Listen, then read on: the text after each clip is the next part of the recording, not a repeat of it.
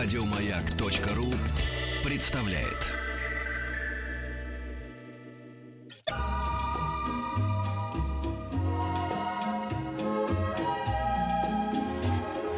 Клиника Фадеева. Регистратура открывается. Да-да.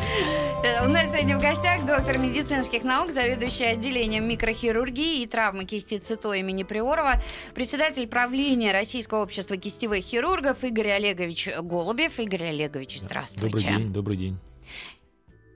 Что Ну, поздоровайся, потому Здра- что... Мы уже поздоровались э, э, вне эфира. Что ж теперь сделаю такую церемонию в эфире? Мне не- сложно, а даже очень приятно. Да. Я хотел спросить, Взаимно. И- Игорь Олегович, ну, может, не совсем к вам, не по костям вопрос, а вот знаете, когда вот э, делают массаж, да, какой-нибудь такой, секой, тайский, китайский, неважно там, да, вот э, почему-то все время хочется, чтобы тебе вот, вот в руке что-то помассировали, потому что есть ощущение, это миф или реальность, что есть какие-то точки, вот ты когда ты нажимаешь, вот, и что есть такие точки на нижних конечностях, на пятках, на всяких там, да, ступнях, и вот тоже в руках тоже какая-то есть какие-то стимулирующие точки, которые за что-то отвечают.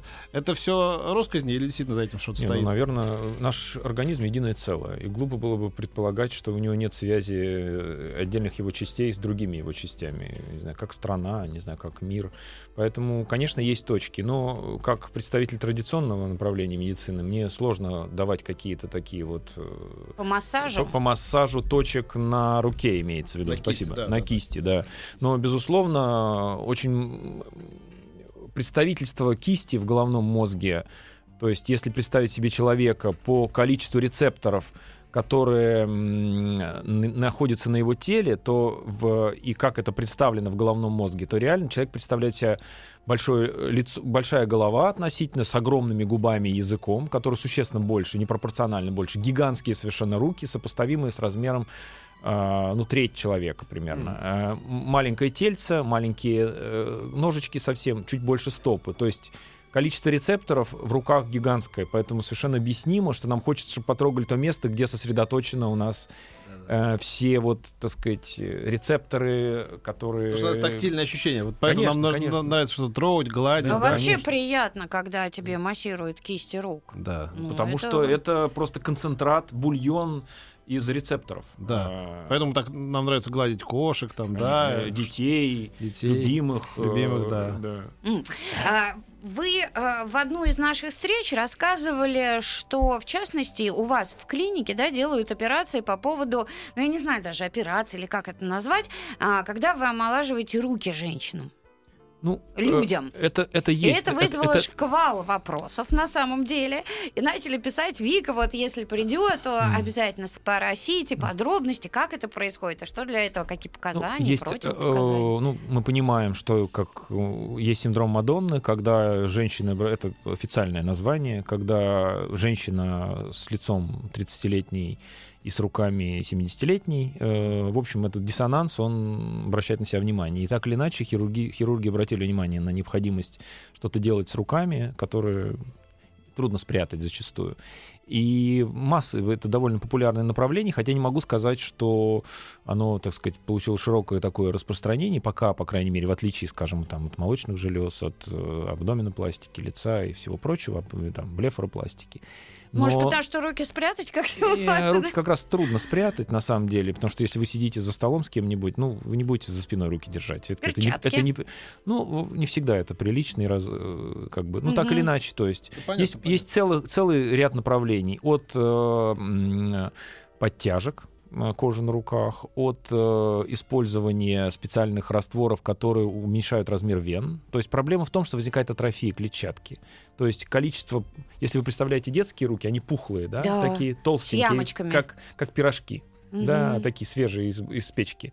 А с возрастом э, руки становятся все более похожие на такой вот об- обтянутой тонкой кожей. Яблоко такое да, старое. да, да, Причем печеное уже. Вот да. Морщиное. Еще Да, да, пигментные пятна. вот То есть, э, ну, это вот признаки, как бы, атрофия, вот неизбежный процесс. Как бы, поэтому одно из направлений — это введение собственного жира туда. А Э, откуда его берут? Ну, это уже у кого где где есть, да, там в области пупка берут, э, из О. области, из области глифе, А это не страшно, не опасно? Нет, это не опасно. Это липофилинг, довольно популярное направление. Ну, то есть э, вообще пластическая хирургия. Это не совсем то, что мы, чем мы занимаемся, но так или иначе мы с этим связаны. И второе направление — это склерозирование вен. То есть когда вены очень контурированы, это сразу обращает на себя внимание. Это то же самое, что с венами на ногах делают? Ну, склерозирование, то есть чтобы вены убрать, чтобы сделать их э, менее заметными, чтобы они не контурировались на тыле кисти.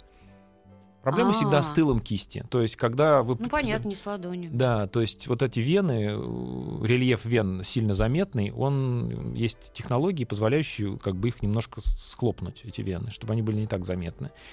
Подтяжки, липофилинги, ну, в общем, вот такие направления есть, но это, так сказать, не хочу сказать, что это прям Да. вот то, чем мы А занимаемся. это очень широко. дорогая а, процедура, потому что тут же вопросы. Я как бы не готов сейчас какие-то финансовые вопросы, так сказать, поднимать с точки зрения Ну, там, видимо, стоимости. поскольку это не является предметом первой необходимости, Ну да, люди, да. у которых э, на это найдутся деньги, у них найдутся на это деньги. Да, Вот так я и думаю, скажу. что это вообще не надо, проблема, Да. да. это не то, что, ой, боже мой, пенициллин будет сейчас дорого. да, Нет, да. это, это, это, на инсулина это, денег это, нет, это будем делать баловство. да, конечно, для баловства вы найдете деньги. А действия вот это надолго хватает? Ну, как все, ничего нет вечного. Ну, на год, да, Ну, или это как? зависит от того, какое действие есть. И мы говорили сейчас даже о нескольких процедурах. Я тебя просто без- думаю тебя ну, отправить. С языка. Ну, ну, ну, тебе, те- как сказать, ну, тебе насколько хватило? Как бы... Ну, по своему опыту скажи, Ну, сколько? да. Да. Ну, ты Ну, то есть, э, раньше, в да. зависимости от того, что или про вены говорит, или бывает иногда как бы подтяжки, или липофилинг. То есть это процедуры разные, и нельзя их все, ну, как бы иногда, Мгм. как правило, в каждом конкретном случае надо смотреть, что больше подходит именно вот у данного конкретного индивида. Слушайте, вот а, прежде чем мы приступим к серьезным проблемам людей, которые будут присылать нам эти проблемы, 5533, начинайте сообщение со слова «маяк», мы говорим еще раз про кисть, вот эти вот соединения костные и так далее. WhatsApp и Viber. Вот, да, скажи, пожалуйста. Плюс семь девять шесть семь сто три пять пять три три. Да. Я, почему вот, вот вы уже который раз к нам приходите, мы с большим удовольствием вас э, видим. Почему мне приходило в голову спросить вас про линию жизни? Вот А? линия жизни, это Можно прочертить, э, прочертить искусственно? Какая из Э, них линия жизни? Вы знаете, ну, опять вы меня куда-то Да, уводите, да, я знаю, уводите что от. Минутка мракобесия, конечно, но тем не менее. По кисти же вы, по кисти. На кисти же эта линия жизни. Где она из Да, ну ничего себе, ты, судя по линии жизни, к старости еще крепче, чем в молодости А где эта линия жизни? Какая из них линия жизни? Скажи. Ну Насколько я понимаю. Вот это, да, да. Это- Да, это, посмотри. Значит, в научном... э, Жесть.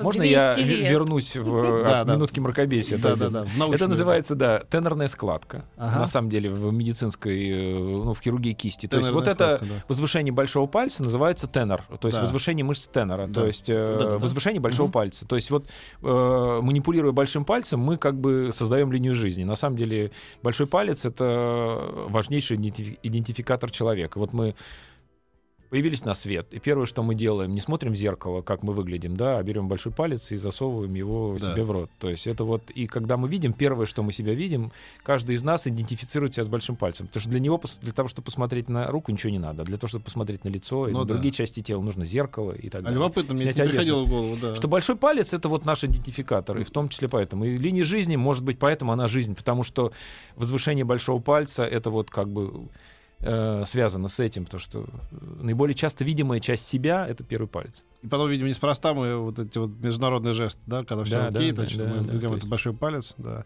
И, и большим пальцем мы чаще всего видим, когда вот там что-то такое делают отпечаток, да, Да, то есть да, вот эти вот. да, да, да. Сейчас Это- тебе все офисы будут от пальцев открываться. Вот я Мгм. слышал такую новость.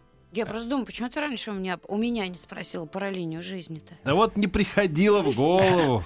У меня был один пациент, извините, э, секунду отвлеку, которому я сделал операцию. У него говорит, все хорошо, но вы мне испортили всю жизнь. Я говорю, как я вам испортил всю жизнь? Он показывает, вы мне поменяли всю мою А, биографию. Ага. Изменили, да, может, к лучшему. Я как бы... Вот оно что. Да. Да. А, итак, WhatsApp и Viber плюс семь девять шесть семь сто три пять пять три три. А, Вот а, приходят следующие вопросы. Здравствуйте. Пять лет назад стеклом очень сильно порезал внутреннюю часть ладони. Наложили четыре шва. Нарушена чувствительность в области среднего и указательного пальца. То есть половина этих пальцев как под анестезией. Врач говорил, что чувствительность вернется, как только рана заживет. Но она не вернулась. Что мне делать и как вернуть? Очевидно, что если прошло столько времени и не вернулось, то речь идет о полном повреждении общепальцевого нерва. То есть э, здесь нет никаких решений, кроме как восстанавливать этот нерв. А он восстанавливается Да, хирургически? Да, ш- выполняется шов нерва, если есть дефект, иногда делается пластика, но это уже, так сказать, техническая сторона дела, так или иначе речь идет о восстановлении.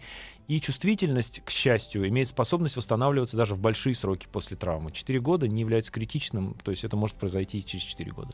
То есть э, получается, что либо ну, ждать, если человек Ждать будет бессмысленно. бессмысленно, то Бессмысленно это... ждать. Сейчас надо или смириться с этим, или оперировать. Игорь Олегович, а как же вот нервы? Они же совсем тоненькие. Как их Ну, на шьют? самом деле, это не такие тоненькие. Я еще раз повторяю, нерв — это кабель. Чем больше рецепторов на сегменте, ну вот на данном случае на кисти, тем толще нервы. На самом деле нерв на, даже на вот кончике пальца, на ногтевой фаланге, диаметр примерно миллиметр. То есть не такой тонкий. А М. это на кончике совсем пальца. А на ладони это там 2 миллиметра диаметром. То есть это довольно толстые э, объекты.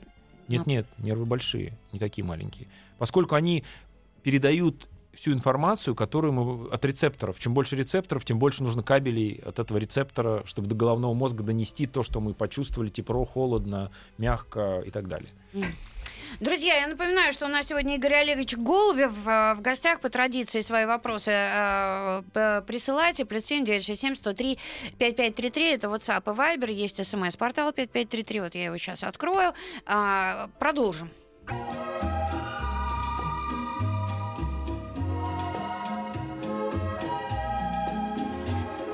Клиника Фадеева. Итак, Игорь э, Голубев у нас э, в гостях, э, председатель правления Российского общества кистевых хирургов. Э, Очень много вопросов.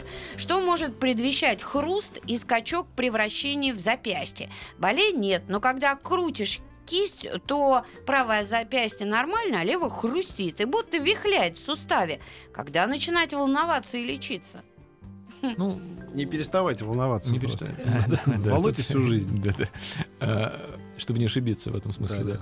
А, Ну, на самом деле, все мы разные снаружи. Если мы посмотрим на лица, также мы разные внутри. И даже половина нас, мы несимметричны. И иногда вполне себе нормальное состояние, разница в э, функции суставов. Поэтому какие-то щелчки сами по себе, если они не вызывают дискомфорта, боли, ограничения движений, я думаю, что это не предмет для беспокойства. Как только появляется боль, как только появляется ограничение движений, какой-то иной любой дискомфорт, это основание для беспокойства. Сам по себе щелчок безболезненный, иногда это анатомическая особенность просто. А вот Строение. у человека же не было, а вдруг появилось? Ну, если это человека беспокоит, тогда надо показаться специалисту. Знаете, э, д- как э, говорят э, многие, отложение солей. Ну, это, так? Ну, вот я всегда сто же это да. Ну, это прям совсем нет никаких у нас солей, которые Да-да. было бы куда откладываться. Понимаете, мы же не э, э, океан, чтобы там соли откладывать где-то. Нет, таких солей, конечно, нет. Речь о отложении солей, так, в А кавычках. почему говорю. вот это такое выражение Ну, это пришло просто откуда-то? совсем примитивно вот Старое такое какое-то, понимание, да, да. То есть э, это как бы дегенеративный процесс. Дегенеративный процесс это старение, если по- по-простому сказать, да. То есть дегенерация. Есть регенерация, когда восстановление, есть дегенерация, то есть противоположное Старость. восстановление, старость. То есть стареет все, к сожалению, М. стулья, не знаю, и так далее, да, солнце и то стареет. То есть э, стареют суставы у человека и возникает э, условно говоря, сустав это шарнир. У шарнира есть хрящ с двух сторон, который скользит друг относительно друга. Как только с хрящом возникают проблемы, они стир- хрящи стираются ну, у всех всегда. У кого-то быстрее, медленнее и так далее. И организм начинает увеличивать площадь контакта за счет появления дополнительных разрастаний. Грубо говоря, чтобы контакт между суставными поверхностями в каждой точке давление было меньше. Увеличивает площадь. Появляются вот такие вот как бы э, как э, клювики М. по краям. Это вот увеличение площади контакта. Вот люди, так сказать, примитивно представляют это как отложение солей. Ничего подобного, это никакое не отложение солей, это просто увеличение площади контакта сустава. То есть организм на каблуках ходить, дырочки появляются, а если на лыжах, то нормально. То есть вот Мгм. как бы это лыжи. Организм увеличивает площадь контакта э, суставных поверхностей. Мгм. Это биология. У мужа травма пальца. Теперь они не сгибаются в кулак. Была травма пальца. Хирург предлагает сделать надрез сухожилия. Оправдано ли это? Какая травма пальца, что там повреждено, структура очень можно. Это повреждение сус- суставов, э, костей, э, связок, сухожилий, эпоневроза, нервов, сосудов, то есть очень много кожи. которые структуры могут быть вовлечены. И что из этого или комбинация чего из этого вышеперечисленного является проблемой, это надо смотреть, безусловно. Ну а в каком тогда случае назначают надрез сухожилий? Э, каких От сухожилий? пойдем. Каких сухожилий? Если речь идет о разгибателях, есть операции, связанные со сложным строением разгибателем. Разгибательный аппарат, если по-простому говорить, это как волейбольная сетка. М. Представляете волейбольную сетку и растянуть? Если Да. в одном месте разрезать, то вся структура немножко меняется, да, как бы вот натяж... натя... в натянутом состоянии. Иногда для того, чтобы ее сбалансировать, надо еще в другом месте разрезать. Ну, привести в баланс. Ну, или женские колготки. Как в моем детстве ходили женщины в колготках с большими дырками. Ну, не знаю. Вот, примерно то же самое.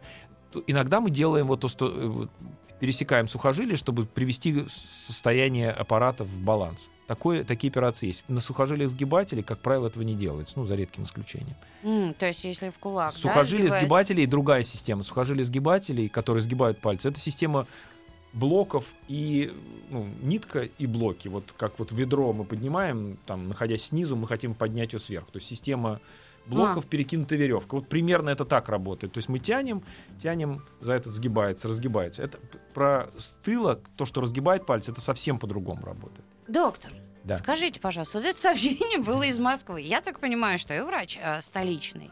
Как вы вот все так по-разному?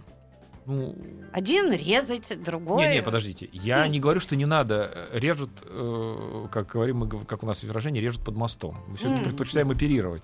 Э, Это же не совсем одно и то, не одно и то же. Э, Хорошо. То есть, поэтому речь идет об операции, если, то операция должна понимать, что какую проблему мы решаем, за счет чего мы ее решаем, это, собственно, операция. И она, так сказать, требует инвазии какой-то, ну, то есть вмешательства хирургического. Вот я не могу говорить, что не надо или надо, не глядя и просто по какому-то вот э, словесному описанию. Это просто непрофессионально. А, Подскажите, пожалуйста, сводит мышцы ладони иногда, когда несу довольно весомый предмет. Такого раньше не было, пишет Дмитрий.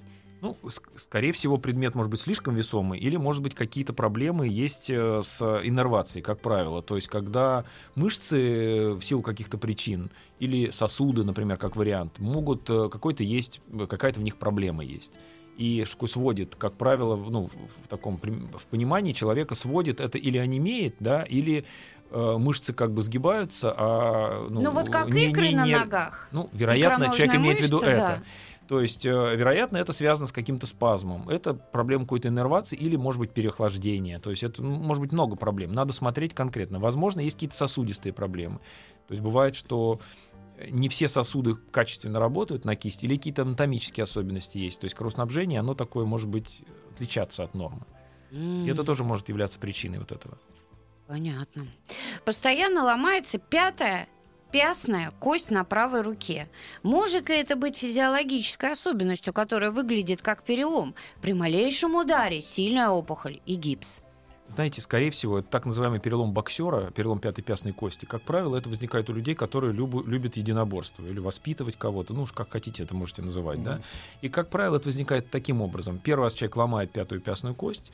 В норме пястная кость имеет прямой, прямую ось. Вот когда мы сгибаем кулак, вот это пястная кость. Прямая, да. Ну да, прямая. Как только сл- случается первый перелом, немножко кость срастается с под углом, и она механически становится существенно менее прочной. М. И, то есть, если его правильно не поставить, если человек продолжает ак- вести активный образ жизни в этом смысле, да, то э, каждый, для того, чтобы сломать ее повторно, надо существенно меньшее усилие. Просто в силу того, что она, ну, как э, сломанную, уже сломанную палку сломать проще, чем прямую. Ну, там, понимаете? То есть она просто срослась неправильно, и тот же самая нагрузка приводит к перелому, что до этого, если бы она была в прямом положении, не ломалась. Вот и все. Скорее всего, это просто она не стоит неправильно. М. Поэтому ломается. А, Ребят, очень много вопросов, но они, а, я напоминаю, что э, мы в, основ- в основном и по большей части говорим о наших кистях. Руках. Да, а, поэтому мы не говорим о грыжах и всего сожалению. такого прочего. А грыжи есть и на кисти, У- да? конечно. Какое проявление Э, тогда? ну вот э, самое простое это вот так называемые шишки вот эти на запястье, гигромы так называемые или сухожильные ганглии. Ну наверняка все это видели. Такие вот э, увеличения, такие как пузырьки. Это ну условно, если так, это грыжа сустава. То есть э, Оно некое- бывает в районе сустава. Да, на запястье бывает, как правило, бывает на ладошке маленькие такие полуладонные поверхности. Это грыжа сухожильного влагалища, когда сухожилие, оболочка сухожилия образует такие пузырьки. Ух ты. Э, ну, Это операция. Нет, не обязательно. Как правило, если это не беспокоит человека, это не опасно, это не опухоль. В принципе, она как появилась, так и исчезнуть может. Если человеку это не вызывает каких-то дискомфортов, то как Но Ну, это мы- эстетические могут проблемы И- быть. э, эстети- эстетика для нас является показанием. Если человек это не устраивает, не устраивает, может, не обязательно то, что болит. Не устраивает человеку, там, ну, нехорошо ему от этого. А уж если в эстетическом смысле, значит, делается операция по эстетическим показаниям.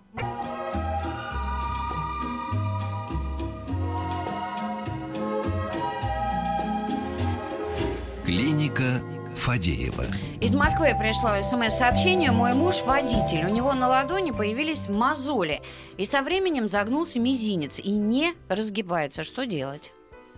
Это контрактура Дюпютрена с вероятностью 98%. э, Тем более она довольно характерна для людей, которые заним- занимаются водительским ремеслом.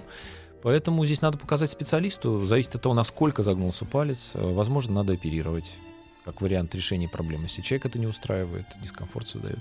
Мгм. То есть по-любому надо показаться Конечно, конечно, надо хирургу. специалисту, специалисту по кисти лучше показываться. Вот какой-то необычный случай. Друг перестал уметь писать. Может спокойно держать предметы. Травм никаких не получал. Просто не может держать ручку и писать. Сейчас заново учится писать. Каково могут быть причины? Это сложный вопрос, действительно. Э, Это может быть все что угодно. Скорее всего, связано с какой-то иннервацией, если речь не идет о каких-то более существенных проблемах с головным Да. мозгом. Да. это может быть центрального происхождения что-то, да. Если говорить о периферических каких-то проблемах, что-то с мышцами связано. Бывают проблемы, например, у музыкантов в силу того, что они очень много используют свою руку. Чувствительность теряется, Нет, нет? нет. Э, Возникает проблема, что мышцы все наши находятся в футлярах фасциальных. То есть некий футляр, который не изменен по объему, а большие нагрузки, в частности на кисти, приводят к тому, что мышца гипертрофироваться начинает и э, не умещаться становится вот в этом вот мешочке фас, фасциальном. И возникает так называемый хронический компартмент синдром. То есть человек теряет способность что-то делать, привычное для себя, потому что он это очень много делает. М. То есть, Надо как бы перегрузочная такая ситуация, довольно редкая, но вот у людей, которые занимаются какими-то специфическими, очень редкими, ну, много каких-то движений, которые не характерны, скажем, для обычной жизни, там, каких-нибудь там, музыкант один из вариантов.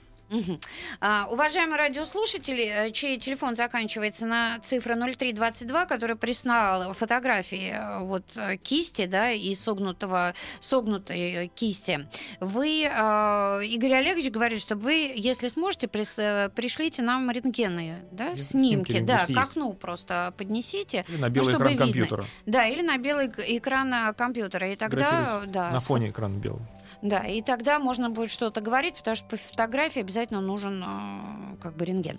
Подскажите, пожалуйста, во вре- время от времени не имеет мизинец левой руки. Что это такое? Ну, скорее всего, эта проблема э, исходит из локтевого сустава. Очень сейчас часто люди, работая на компьютере, и мы физиологически люди находятся в согнут, с согнутыми локтями, ведя машину, читая книжку, лежа за столом. Это не у большой части населения, это приводит к проблемам с иннервацией локтевого нерва. Это то самое место заинтересованное, которое иногда мы стукаемся Ой, и током бьет мизинец. глаз. Да, в этом месте узкий Да. канал, где находится нерв и он может быть сдавлен в этом месте. То есть хроническое сдавление происходит нерва, и это на самом деле серьезно. А не менее это первые признаки неблагополучия. Следующее — это слабость в руке и так называемое формирование когтистой деформации кисти. То есть это вот такая вот деформация. Это запущенное состояние приводит к формированию вот такой руки с запавшим первым межпальцевым промежутком, который иннервируется тоже локтевым нервом. Здесь можно просто водичку пить. Вот э, такая ямка образуется вот в этой зоне из-за того, что мышца Да-да. перестает иннервироваться. Бывает такое. А это сразу надо, если вдруг не менее мизинца, Надо- надо, идти... Если возникает онемение мизинца, надо сначала подтвердить диагноз. Это делается с помощью разных методов исследования, там, электронейромиографии, УЗИ. Если это подтверждается на ранней стадии, надо просто регулировать положение руки, за компьютером работать на вытянутых руках, эргономичную э, позу, вести машину на вытянутых руках. Ну, то есть, когда человек длительно находится в положении сгибания. Речь не идет о том, чтобы перестать кушать, подносить рожку к рту. Не об этом речь. Но чтобы руки были в большую часть времени в разогнутом состоянии, а не согнутом. А если гимнастику делать, это поможет? Нет, нет, нет. Здесь надо избегать длительного сгибания, как правило. Иногда даже мы рекомендуем носить специальные такие вот э, полуэластичные э, фиксаторы на локте, чтобы они все время напоминали, что чтобы человек не злоупотреблял сгибанием.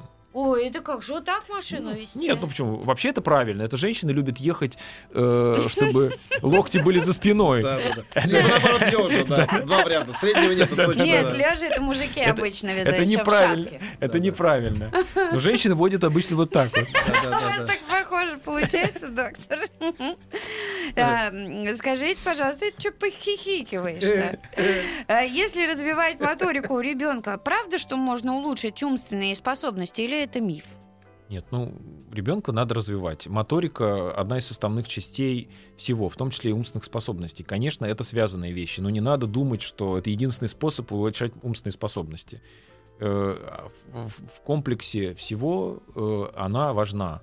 То есть э, че- человек, ис- использующий тонкие вещи, как правило, это способствует интеллекту, который может, там, я не знаю, ювелирными какими-то там заниматься делами. Ну, это составная часть, в том числе и развития мозговой деятельности.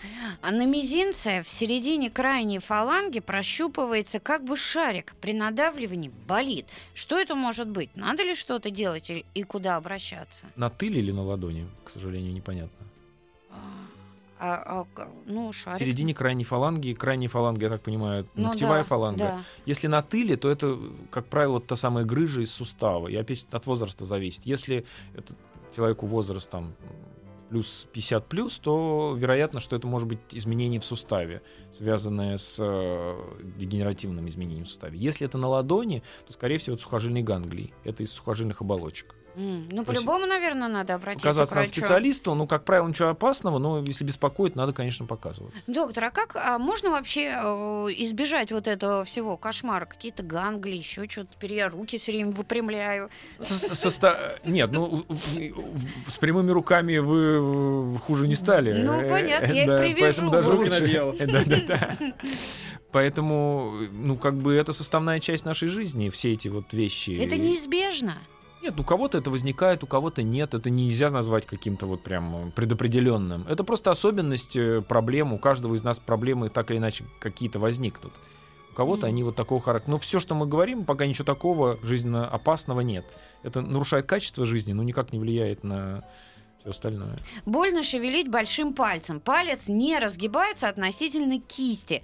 Боль в запястье при попытке пошевелить. К какому специалисту пойти? Спасибо. Э, К, к травматологу-ортопеду, а лучше к специалисту по хирургии кисти. Как правило, это так называемый ризартроз или дегенеративный процесс в области основания большого пальца. Это первая мишень артроза, особенно у женщин, на, на кисти и вообще на руке.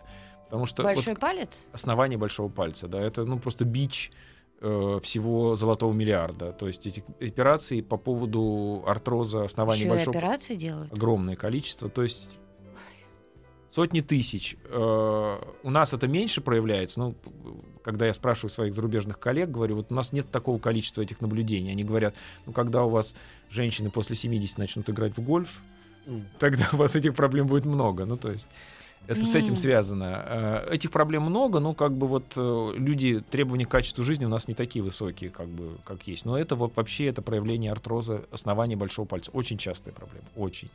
Просто А если как вот- тазобедренный сустав, например. То есть страдает примерно с такой же частотой. Ой-ой, а что это за операция? Меняют сустав? Очень разные операции. Одна из них замена сустава, есть артродезы, есть разные варианты артропластик. Все, зависит от того, от формы, от метода. Иногда мы лечим блокадами, вводим специальные лекарства в эти суставы, чтобы продлить его. Иногда рекомендуем шинирование. Операций очень много вариантов, там десятки, которые зависит от формы, от э, проблемы, от Мгм. степени выраженности, от каких-то других моментов, от э, рода деятельности человека, тоже очень важно. Э, от пола, от возраста, от конституции. Это все имеет значение. Чем, ну, чем худее, тем лучше? Или Ну, наоборот? человек физического труда, у него, как правило, который больше занимается руками, ему, как правило, э, он готов жертвовать движениями ради того, чтобы избавиться от боли. Да? Человек, который, скажем, ну, ему не так важны нагрузки, он не занимается какой-то физической трудой, как правило, женщины, которые, ну, какой-то обычный. Им более важно сохранить подвижность, э, понимая, что при каких-то экстремальных нагрузках может вызывать боль. То есть, ну вот надо регулировать в зависимости. Мы спрашиваем человека, если человек грубо говоря, вышивает крестиком и много, то, может быть, ему надо какую-то другую операцию делать. А какой-то, например, рыбак, и он там сидит э, с удочкой там часами или сетки ставит под лед. Ну, были у меня такие пациенты. Там mm-hmm. особые, ну, в общем, много нюансов. Это тоже имеет все значение в принятии решений. Mm-hmm. А во время сна сильно не имеют руки. От локтя уже полгода. Что это может быть? Сергей, это... 32. Вот очень странно, что в таком возрасте возникают такие проблемы. Это надо разбираться, потому что, во-первых, это может быть какие-то особенности строения, скажем, э, так называемого грудного выхода. То есть у человека нервы из э, так сказать, туловища проникают на руку через грудной выход. Есть такое понятие грудной выход между ключицей и первым ребром. Бывают особенности строения этого места, например, добавочное шейное ребро. То есть э, ребер не 12, а 13 ребро есть сверху. Оно может уменьшать этот грудной выход mm-hmm. и каким-то образом сдавливать. Например. То есть возраст немножко такой странный. Обычно это все-таки удел более старшего возраста, если это проблемы не связаны с анатомическим строением. Может быть, вы спите неудобно, такое же тоже может а, быть? Ну, маловероятно. Это надо уж сильно неудобно спать. Неудобно человек спит, если только он в состоянии какого-то медикаментозного воздействия, как правило. Он, ну, человек... Ну, перебралась фляжки да, чуть-чуть. Да, совершенно верно. Ага. А, если человек спит обычно, то он, он не сможет спать неудобно. Его он перевернется. Это так, это может вызывать, это тоже очень существенная проблема, когда человек Э, выпив лишнего, засыпает, э, он не может контролировать, он фактически находится под наркозом. И могут возникать проблемы, так называемый позиционный синдром, то есть человек в состоянии трезвости никогда бы в таком положении не заснул, а в состоянии опьянения он вызываются проблемы паралича, в общем. Ну, нет, ну ты проснулся, пошевелился, и нет, все вернулось хорошо, в норму. если это вы говорите о состоянии, которое не так запущено. А когда человек в хорошем алкогольном опьянении, да, может быть, вы никогда не были, вам и она просто не знала, что это хорошее. Это кто Для нее это нормально. Это кто тут не был? Когда человек в состоянии наркоза медикаментозного.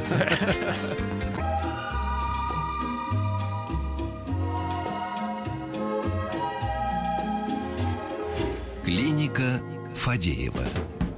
А, вот профессионал. Работаю массажистом. Уже как год имею проблему с суставами большого пальца. Колю два раза в год сустав дипроспан. А, так спасаюсь при очень сильных болях во время работы. Стараюсь беречь его. Что ждать от дипроспана и пальца? Спасибо. Дипроспан – это гормональный препарат. Это очень сильное э, лекарство, которое как бы очень эффективно в снятии воспаления. Но ну, а любое лекарство э, реально сильно имеет такие же сильные побочные эффекты. Поэтому дипроспан, э, им нельзя злоупотреблять ни в коем случае. Поэтому два раза, на мой взгляд, это все-таки чистовато, скажем так, часто слишком. Раз в год больше я не делаю. Но, как правило, э, эффект этого воздействия, он ограничен. Поэтому, скорее всего, надо находить причину и решать что-то более радикальное. Скорее всего, это тот самый резартроз, о котором мы говорили, основание большого пальца. И здесь, возможно, надо какие-то хирургические пособия делать, потому что дипроспаном не надо злоупотреблять. Да, но это же ваша профессия, руки это ваш да, инструмент, да, да. так что идите, проверяйтесь. Локоть. Диагноз наружный эпикондилит. Mm-hmm. А, пролечили дипроспан и 4 сеанса УВТ. Сейчас периодически есть дискомфорт и побаливание. Есть ли какие-то рекомендации, чтобы не допустить рецидива? Сказали, что болячка хроническая э, латеральный эпикондилит или теннисный локоть, то есть так называемое. Ну, это, это да. заболевание. Локоть теннисиста, а медиальный эпикондилит называется локоть гольфиста. То есть, в общем, это, э, угу. это воспаление в месте прикрепления одного из сухожилий разгибателей кисти. Э, это заболевание, которое всегда проходит. К сожалению, это вот анатомическая зона, где возникает некроз сухожилия. Если продолжает беспокоить, и это существенно влияет, то лучше тоже показаться. Иногда мы рекомендуем сделать МРТ, чтобы посмотреть, насколько изменен этот участок. Если он сильно изменен, то злоупотреблять инъекциями того же дипроспана не стоит. Они эффективны только в самом раннем стадии заболевания. Иногда нужно специальную гимнастику начинать, специальные шины есть. Но иногда мы делаем небольшую операцию. Это тоже как бы очень существенно иногда помогает, чтобы ускорить восстановление человека и избавить его от этих проблем. После рождения второго ребенка из-за возросшей нагрузки стали часто болеть кисти рук. Ночью часто ноющая боль в запястье, мешающая заснуть. Утром чувствуется слабость рук. Что это и что делать? Вероника, 35. Очень часто э, сразу после родов у женщин возникает так называемый синдром Декервена. Это легко объяснимая вещь. Сухожилия э, на разгибателе находятся, ну, они ходят в специальных каналах. Когда человек, ну, для него не физиологично он начинает долго носить ребенка и кормить, особенно его грудью, в этом положении кисть находится в положении сгибания. Придерживая голову ребенка, женщина mm. держит ее в сгибании. И это может приводить к конфликту между стенками этого канала и сухожилием. Скорее всего, это болезнь Декервена. Очень часто люди приходят, жалуются на боль. Я говорю, у вас маленький ребенок. Они говорят, а вы как догадались? Я говорю, ну я просто знаю, что эта патология возникает сразу после родов потому что вот связано с этим. Это тоже лучше показаться специалисту, потому что это легко лечится, снимаются проблемы, но важно поставить правильный диагноз. Очень часто возникает после родов у женщин. После вторых родов заболела РА. Принимая базисный препарат, многие суставы перестали болеть, а кисти рук так и болят. Принимаю, принимаю НПВП в том числе. Пройдут боли. Спасибо. РА это ревматоидный, артра... ревматоидный артрит. артрит. Наверное, так... Если да. ревматоидный артрит это системное заболевание, так сказать, ну, аутоиммунный процесс, сложное лечение. Я не думаю, что я могу здесь как бы рекомендовать лечение, это надо советоваться с ревматологами, потому что там может быть разные формы, виды, э, степень запущенности этого заболевания. Мы, как правило, в сотрудничестве с ревматологами назначаем лечение локальное, связанное с руками, потому что руки — это одна из основных мишеней. Но как бы вот так говорить сейчас рекомендации, просто пейте нестероидные противовоспалительные, и все пройдет, на мой взгляд, не очень просто профессионально не зная ну, а формы это заболевания. Же вредит. Ну, мы снимаем воспаление, но надо знать, какая форма э, заболевания, которой, ну, это ревмат... надо заниматься ревматологом. Ой, спасибо вам огромное, Игорь Олегович. Я напоминаю, что у нас э, сегодня был в гостях доктор медицинских наук, э, председатель правления Российского общества кистевых хирургов Игорь Олегович Голубев. Спасибо большое. До пятны, спасибо. Mm. Проснулся. Вставил свои две копейки. Ай, молодец. Еще больше подкастов на радиомаяк.ру